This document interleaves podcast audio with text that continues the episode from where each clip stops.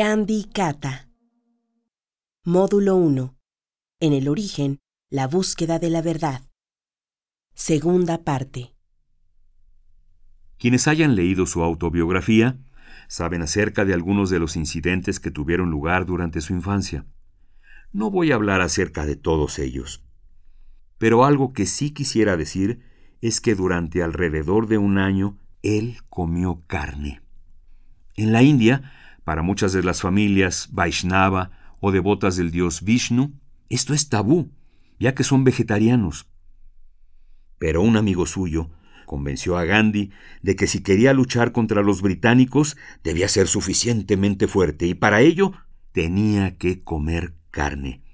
Así podía ser muy fuerte y sano para pelear en contra de los ingleses. Entonces, come carne. Y así lo convenció. Pero a él le parecía muy difícil comer carne. Aún así, durante todo un año comió carne, seis veces comió carne.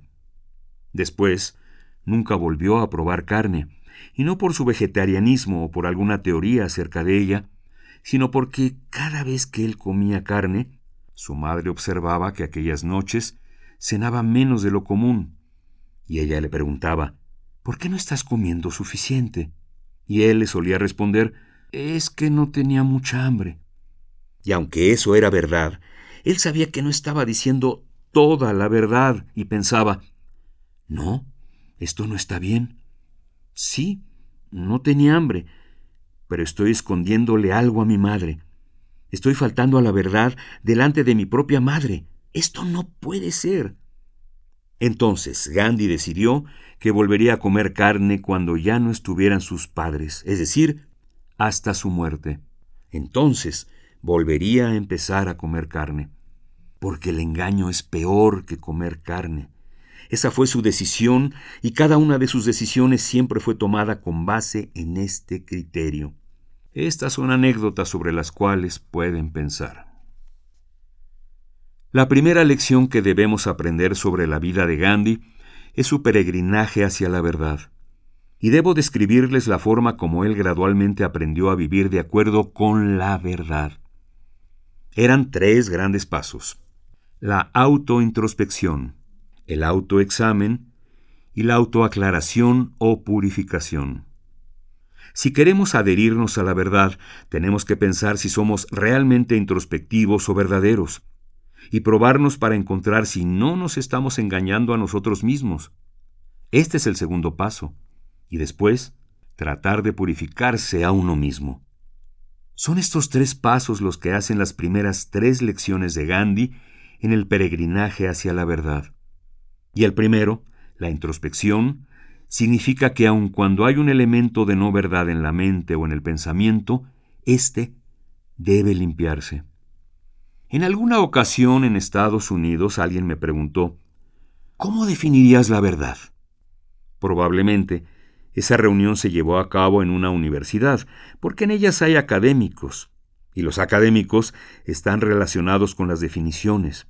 Entonces yo respondí, cuando usted era niño, piensa en la primera vez que usted recuerde haber dicho una mentira, en que dijo algo que no era verdad. ¿Recuerda usted que le lastimó? Eso que le lastimó adentro, eso que lastimó su conciencia, no es la verdad. Tiene usted que examinar si es su conciencia y no la decepción de usted mismo. Entonces sabrá que esa es la verdad. Si pensamos en la primera ocasión en que mentimos, si recordamos la primera vez que dijimos, oh, eso que estoy haciendo es algo malo, pero lo seguimos haciendo una y otra vez, entonces nos acostumbramos a mentir. Pero la primera vez te duele adentro. Es así como él se guiaba. Ese fue su método. Él decía, si hay errores de mi lado, si cometí errores, tengo que hacerlos públicos. Si cometí algo equivocado, tengo que decirlo a todos y hacerlo más grande de lo que es. Y si encuentro que alguien está diciendo una mentira o actuando bajo mentiras, entonces yo debo tratar de entender por qué esa persona lo está haciendo. Pero mi falta de verdad debe de aclararse ampliamente ante todos. Pero ¿por qué hacerlo más grande? Decir algo que sea más de la verdad la transforma en no verdad. El 100% de verdad es lo que hay que decir. No se puede decir 125% de verdad, eso sería una no verdad también. Entonces pensé, ¿por qué tenemos que hacer más grandes nuestros errores? Y encontré la respuesta en los escritos de Gandhi. Generalmente, hombres y mujeres vemos que las faltas propias son menos grandes de lo que son, y las faltas ajenas las encuentran más grandes de lo que son. Entonces, si aprendemos a ver los errores de los demás más pequeños y los nuestros más grandes, nos acercaremos a la verdad. Una definición muy simple. Gandhi lo decía y le preguntaban, ¿por qué debemos declarar las no verdades en público? Porque son cosas pequeñas, cosas personales. Eh, estoy peleando con el tiempo, así que no seguiré contando estas historias. Aún estas pequeñas faltas de verdad, él las declaraba abiertamente, particularmente si se trataba de sus propias cosas o de su familia, porque es bajo la luz del día que la verdad puede prevalecer. En la oscuridad de la noche es donde sobrevive la no verdad. Así es que debemos ponernos bajo la luz. La falta de verdad debe exponerse a la luz. Esa es la gran ventaja cuando se dice abiertamente bueno, yo he hecho algo malo, y cuando se vuelve a llevar a cabo esa acción, hay varias personas que pueden llamarnos la atención y recordarnos que nos habíamos prometido no volver a decir esa mentira. Si mantenemos nuestra falta de verdad para nosotros mismos, entonces nadie más nos puede ayudar en nuestro proceso de aclaración y purificación. Si compartimos nuestras limitaciones con los otros, Nuestros amigos pueden entonces ayudarnos. Él hizo públicas todas sus limitaciones y hasta les llamó resbalones himalayanos. No solo errores. Intentamos de llamar a nuestros errores pequeñas caídas, aunque algunas fallas podían ser tan grandes como los Himalayas, montañas enormes. Este es el cuarto y quinto paso. El primer paso es encontrar dentro de nosotros mismos cuáles son nuestras fallas o errores desde la mente. El segundo paso es agrandarlos. El tercero es declarar públicamente. El cuarto paso es sentirnos apenados por esas faltas de verdad que tenemos en nuestra mente o corazón. El quinto paso es pedir perdón y arrepentirse.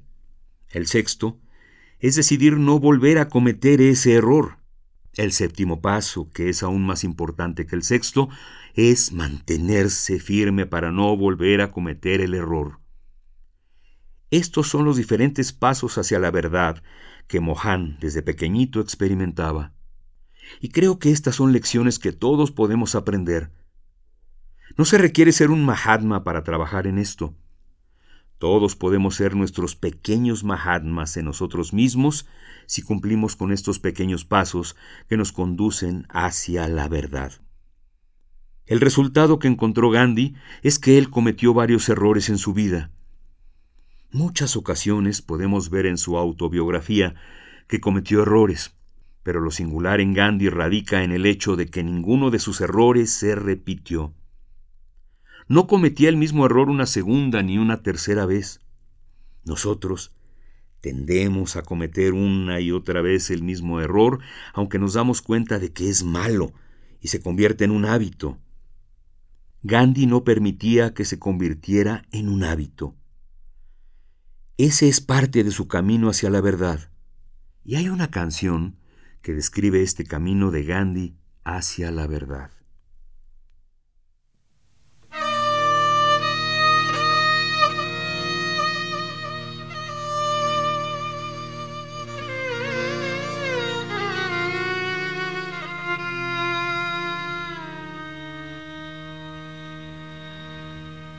यह सत्य का पथिक मन में भी भूल करता। ईश्वर को साक्षी समझे। वह है प्रभु से डरता।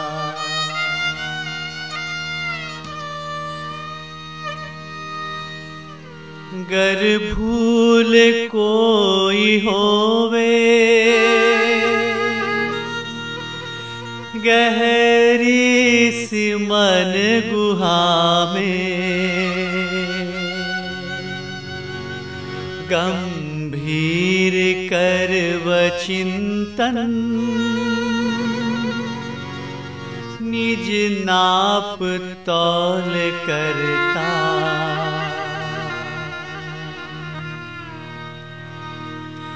अपनी तो सारी भूले।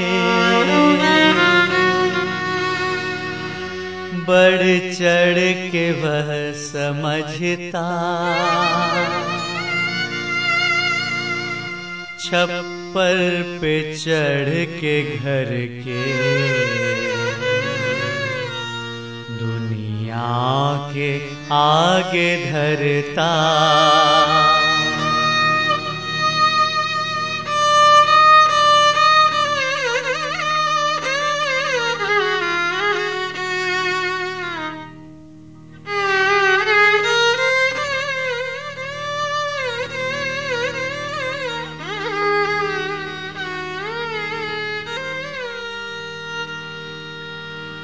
परिताप से व पूरा हो मन ही मन में रोता। अनुताप तीर्थ जल में, वह शीघ्र स्नान करता।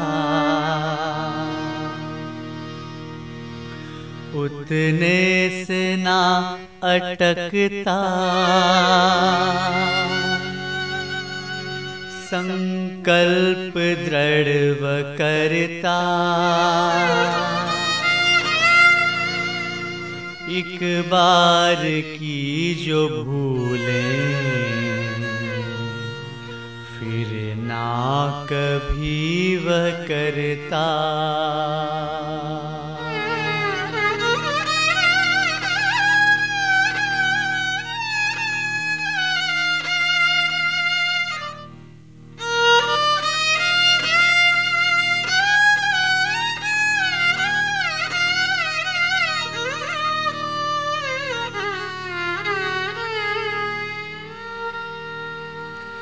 निज से हुई जो भूले, उनको ही माला कहता। उज्जवल शिखर सत के चढ़ कर फतह करता। यह सत्य का पथिक गर मन में भी भूल करता।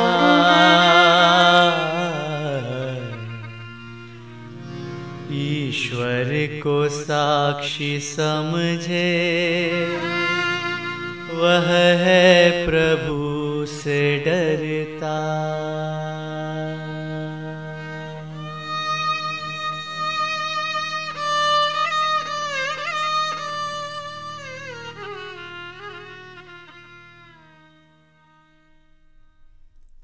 Gandhi pasó los primeros 18 años de su vida en India y los siguientes tres años en Inglaterra como estudiante. Y después de unos cuantos meses de su regreso a la India, se fue a Sudáfrica por un año, pero se quedó allá 21 años.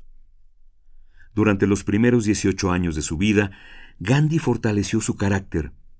Las semillas de sus valores éticos provienen de los primeros años de su vida. En los siguientes tres años en Inglaterra, aprendió las lecciones de ciudadanía. Las lecciones de ciudadanía no se aprendían en India, se aprendían en Inglaterra. y alrededor de los 20 años comenzó su formación de Mahatma. Eso fue el periodo de la sadhana o jornada espiritual de Gandhi. Entonces tenemos que dividir sus años tempranos en estos tres períodos. Él dijo que no se interesaba mucho por sus estudios, pero sí tenía un interés muy particular sobre su conducta. En términos muy sencillos, dijo que lo que le importaba eran los valores morales, no tanto los estudios. Él nunca fue un buen estudiante, era mediocre. Cuando aprobó sus exámenes para inscribirse en la universidad, solo obtuvo el 39% de aciertos, que era como de tercera clase, así que no fue un brillante estudiante. Pero tampoco fue un estudiante gris, porque él se casó a los 13 años de edad, y su hermano mayor que tenía 15 años, y su primo también tenía más o menos la misma edad, todos se casaron en la misma fecha y en el mismo lugar. Los dos hermanos reprobaron ese año su examen, pero Mohan continuó, aplicó dos exámenes al año siguiente y estudió hasta convertirse en abogado. El hermano mayor, Karsandas, dejó sus estudios. Entonces no era tan deslucido. Sí consiguió el título de abogado, pero lo que más le interesaba era su propio esfuerzo para ser honesto consigo mismo. Antes de ir a Inglaterra, él hizo tres votos, especialmente para tranquilizar a su madre, porque en aquel momento se tenía la idea de que cualquier persona perdería su carácter al cruzar el océano e ir a un país extranjero. Entonces Gandhi le dijo a su madre, Voy a tomar unos votos. Lo que tú quieras que respete, lo mantendré. Mohan era el más pequeño, y su madre tenía mucha fe en él. Y Mohan le hizo a su madre una pregunta muy pertinente. Mamá, ¿no tienes fe en mí? Y ella dijo, Sí, si tomas un voto estoy segura de que te mantendrás firme. Ella estaba lista. Entonces lo llevó ante una persona respetada de la familia y frente a esta persona hizo sus tres votos. El primero, no beberé bebidas alcohólicas. El segundo, no comeré carne. Y el tercero, seré cuidadoso con mi comportamiento con las mujeres. No seré infiel. Cuando fue a Inglaterra esa primera vez, Gandhi tuvo la experiencia de encontrar ese mismo tipo de glamour que todo joven estudiante de la India experimenta cuando por vez primera va a otro país. Gandhi tuvo el mismo tipo de experiencia. El primer día llegó al hotel y su equipaje fue puesto en el elevador, y él describe en su autobiografía que al presionar un botón, toda la habitación se elevó y él quedó sumamente sorprendido. Se preguntó, ¿cómo puede elevarse toda una habitación? Al llegar a su cuarto, se sorprendió de la cantidad de luz, y ¿saben qué pensó? Este es un país sorprendente. Me gustaría dedicar toda mi vida a este país. Ese fue su primer pensamiento, hasta que vio los precios del hotel y se dio cuenta que no podía pasar más de un día allí y el día después lo dejó. Pero hasta este momento tenía la emoción de este glamour. Casi toda la gente de la India experimenta ese glamour y piensa que es maravilloso. Luego recordó los votos y se dijo que tenía que cumplirlos, pero se convenció de que aun cumpliendo estos votos podía ser como cualquier otro inglés, y trató de copiar a los ingleses. Primero con la ropa que portaba. Una persona en Bombay le había preparado sus trajes. Desafortunadamente para él, las ropas que le hicieron no eran las correctas, ya que eran blancas, porque en la India en ese tiempo la mayoría de la gente utilizaba trajes blancos, porque con mucho calor resultan ser los más frescos. En Londres encontró que todo mundo utilizaba trajes y ropa oscura. Entonces tuvo que irse a la tienda y comprar un traje. Invertía diez minutos frente al espejo todos los días intentando ajustarse la corbata porque no sabía cómo ponérsela. Luego se dijo, debo aprender a bailar. Él había visto a las bailarinas en Porbandar y Rajikot y podía bailar con los bastones la garba, una danza tradicional de la India. Y él, eso sí lo podía bailar. Pero el resto de las danzas occidentales no sabía cómo, y pensó, debería saber. Así que invirtió dinero en eso. La maestra le dijo que tenía que aprender algo de música antes de empezar a bailar, y entonces decidió comprar un violín. Y la maestra le cuestionó esta decisión, ya que el instrumento no le sería útil a su regreso a India. Él se puso a pensar, la introspección es el primer paso, el autoexamen es el segundo paso, la autopurificación es el tercer paso. El primer paso fue preguntarse, ¿me va a ser útil bailar y aprender a tocar el violín cuando regrese? No había un interés particular en aprender música. Era tan solo el interés de imitar a los británicos, y a través de su autointrospección decidió que no lo haría más. Claro, es un poco una exageración, pero la mayoría de los jóvenes que viajan a este país se ven sorprendidos por este glamour y desafortunadamente algunos de los países pobres del mundo hoy en día tienen este glamour nacional. No es individual. Este glamour como el de los Estados Unidos que se trata de imitar. Este glamour que se denomina de los países desarrollados. Hasta los políticos piensan que deben ser los primeros, los más fuertes, los más poderosos o los número uno en todo. Todo esto es parte de este glamour nacional. Pero Gandhi no estaba pensando en esto. En realidad, no estaba pensando en este glamour porque lo estaba experimentando. Pero una vez más la singularidad de Gandhi radica en que se pudo liberar de este glamour después de tres meses de estar en Inglaterra. Todo lo dejó atrás. Se dijo que no podía gastar su dinero, porque su hermano mayor había vendido sus muebles para comprarle el boleto para que pudiese estar ahí, y su esposa empeñó todas sus joyas para sus estudios. Entonces pensó que no podía gastar dinero en esa clase de cosas. Entonces, en lugar de gastar en tranvías y autobuses que eran caros, decidió caminar. Así es como recorrió todas las calles de Londres y conocía los caminos mejor que muchos ciudadanos londinenses. Además, a él le gustaba mucho caminar, porque era el único ejercicio que realizaba, y de hecho, el único que realizó a lo largo de su vida. Desde que era muy joven, Dedicaba gran parte de su tiempo a cuidar a su padre enfermo, desde que salía de la escuela, y cuando podía, salía a caminar. Siguió caminando hasta los 78 años.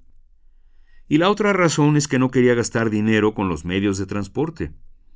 Lo único donde gastaba el dinero era para comprar sus libros de texto. Sobre los libros era muy particular. No estaba dispuesto a comprar un libro de segunda mano, que era algo que hacían muchos otros estudiantes. Él quería que sus libros fueran nuevos. Salió de ese glamour y después de tres años logró su título de abogado. Me parece que la más importante lección que aprendió en Inglaterra no fueron sus lecciones de abogacía, sino las lecciones de ciudadanía. Él provenía de Porbandar, y aunque era un principado, era casi como un pueblo grande. Rajikot y Bancaner eran otros dos lugares que conocía. De solo conocer estos tres pequeños lugares, llegó a Londres, la ciudad más grande del mundo en aquel entonces. Ahora no es la más grande, probablemente la Ciudad de México es una de las más grandes. Y ahí aprendió las lecciones de lo que significa ciudadanía en donde uno tiene que respetar la libertad de los otros. Esa es la esencia de la ciudadanía. Él tenía 18 cuando llegó y 21 cuando se regresó, pero nadie le faltó al respeto en sociedad. Durante estos tres años, él fue tratado como un igual. Su libertad fue respetada como las libertades de los otros. Eso fue lo que él sintió. De hecho, algunas personas estudiantes de teosofía se acercaron a él y le dijeron, Tú vienes de India. ¿Podrías enseñarnos algunas lecciones sobre el Gita? Él se dijo a sí mismo, Yo no conozco el Gita. ¿Cómo podré dar lecciones sobre él si no lo sé? Debo entonces leerlo y entonces podré dar lecciones. Y eso fue lo que les dijo, que primero tendría que aprenderlo. Así que eso hizo. Uno de los votos, el de no comer carne, le ayudó mucho. Él era vegetariano por nacimiento, no por decisión propia. Lo era porque así era también su familia, y así tomó el voto y lo mantuvo. Así, el vegetarianismo lo acercó a los vegetarianos de Inglaterra, quienes representaban en este tiempo el disentimiento entre los intelectuales. No estaban en la corriente principal de los intelectuales, representaban el disentimiento. Entonces entró en contacto con estas personas que tenían un pensamiento original, que pensaban diferente de todos. Incluso, unos cuantos meses después de su llegada a la Sociedad Vegetariana del Reino Unido, fue electo como miembro de esta, el miembro más joven. Los otros miembros de la sociedad eran 15, 20, 25 años mayores que él, y todos le trataban de igual manera. La edad definitivamente era una limitación en India, si uno tiene 87 años, como yo, que tengo 86 y cumpliré pronto los 87. Como indio, esperaría que los jóvenes me respeten. Pero eso no pasaba en Inglaterra. La edad no se tomaba en consideración y se trataba a las personas de igual manera. Gandhi observó que habiendo una luz roja en el cruce de calles, las personas, incluso a medianoche, cuando no hay tráfico, y ellos podían cruzar pues no hay autos transitando, las personas no movían sus vehículos hasta que no hubiera luz verde. Eso para él era ciudadanía. En India, Difícilmente podemos encontrar una ciudad en la cual las personas no escupan en la calle.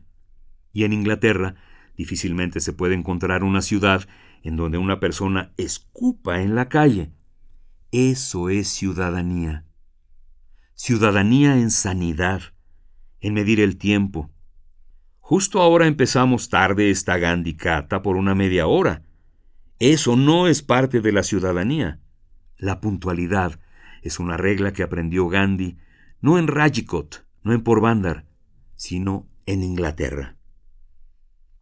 Pero creo que sucedió algo mucho más importante. La compañía que él encontró.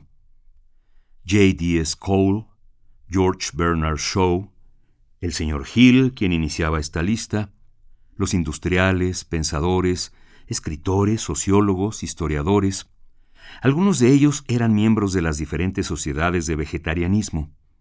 Entonces, Gandhi, gracias a estas amistades, pudo ampliar sus horizontes a través de sus conocimientos. Solo dos años antes, él no conocía a ningún pensador fuera de India, pero a los 19, en una de sus cartas, él menciona a León Tolstoy, y después de algún tiempo, él tradujo las cartas de Tolstoy a su propia lengua. Él estuvo en contacto con Emerson y Whitman y conoció a diferentes personas.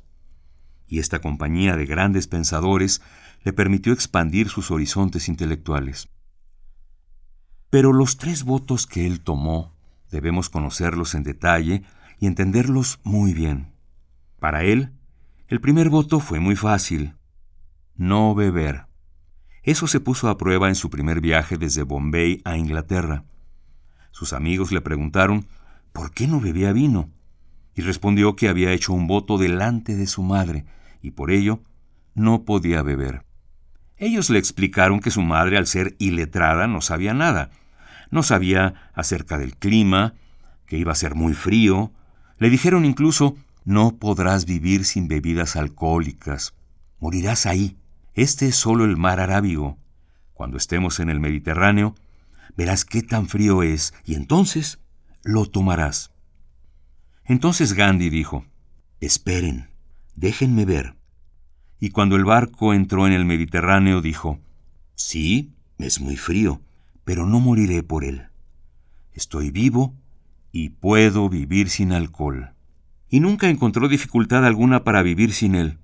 De hecho, esto lo hizo bastante popular, y los otros estudiantes competían entre ellos para ver quién se sentaba con Gandhi, porque sabían que la botella que había en la mesa para cuatro podría ser compartida solo entre los otros tres que sí tomaban alcohol. Así también se hizo muy popular. El segundo voto, el no tocar a las mujeres, tenía una sutileza.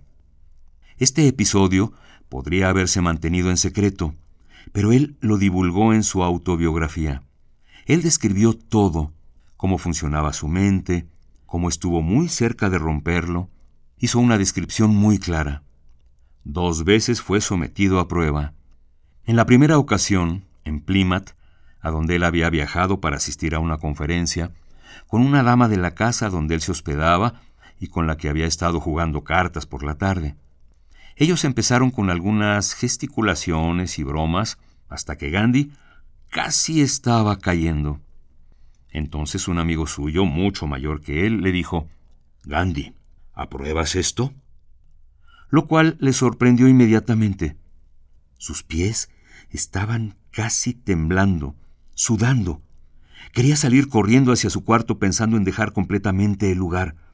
Pero era muy noche, y aún quedaban dos días de conferencias, y debía quedarse hasta que concluyeran. Estaba muy desesperado, y a pesar de ese nerviosismo y de las preocupaciones, él pensó, tengo que agradecer a mi amigo que me alertó, porque él me alertó de la posible ruptura de mi voto. El otro incidente fue durante unos días libres en un restaurante donde el menú solo estaba escrito en francés. Esa era la moda. Un restaurante inglés con el menú en francés. Nosotros tenemos esa costumbre en Bombay. La lengua ahí es marathi y toda la gente entiende hindi, pero los menú están escritos en inglés solo por moda. Y si bien Gandhi podía leer francés, no podía entender qué clase de comida contenía cada plato, y estaba preocupado acerca de cuál era vegetariano y cuál no. Así que ahí había una dama británica, una persona mayor, que justo había pagado su cuenta, y se le acercó para preguntarle si necesitaba ayuda, ya que no había ordenado nada. Él se lo agradeció, ya que estando todo escrito en francés, él no podía entender, y le comentó que era vegetariano. La conversación comenzó, y ella lo invitó a su casa el siguiente domingo. Vivía muy cerca de Londres. Le daría comida vegetariana. Así se desarrolló una amistad que él disfrutaba. Ella tenía una sobrina muy joven en la familia y los presentó, queriendo que ellos fueran amigos y provocando ocasiones para que se encontraran a solas, mientras ella preparaba las comidas o dejándolos comer solos con la excusa que no tenía mucha hambre esta clase de oportunidades. Entonces Gandhi se dio cuenta que se estaba habituando y que todo el tiempo estaba pensando en el domingo próximo. Estaba esperando con ansia que llegara el día de estar con la anciana señora y su sobrina. Y se preguntaba, ¿por qué esta señora está queriendo hacernos tan cercanos? Evidentemente, ella piensa que soy un hombre célibe, y también la persona justa para casar a su sobrina. Y no le he dicho que soy casado. Así que he mentido. No le dije la verdad. En ese momento, Gandhi no tuvo el coraje para hablar con ella y explicarle todo lo que había pensado. Así que decidió escribirle una carta porque era muy tímido y cuando tenía que confesar algo no podía hablar. Por eso le escribió. Estoy muy feliz de estar con ustedes y agradezco su hospitalidad. Pero puede ser que ustedes no sepan que no solo estoy casado, sino incluso tengo un hijo y una familia detrás. Por lo tanto, si usted me dice que no me puede recibir más en su casa, no lo tomaría como una falta de ustedes, sino de mí mismo, ya que le he escondido la verdad. Puede ser franca y decirme que no vuelva otra vez. La anciana señora disfrutó la broma y le respondió la carta diciendo, Hemos mi sobrina y yo leído la carta juntas y hemos disfrutado mucho al leerla. Así que lo invitamos el próximo domingo. Así podemos cada uno de nosotros bromear sobre ella. Continuó la amistad, aun después de que Gandhi regresó a la India. Mantuvieron la correspondencia y estas cartas están publicadas en las obras completas de Mahatma Gandhi. La idea de ser honesto y decir la verdad fortaleció la amistad. El hecho de que él confiara en ella fortaleció el vínculo de la amistad. Ese fue el segundo voto.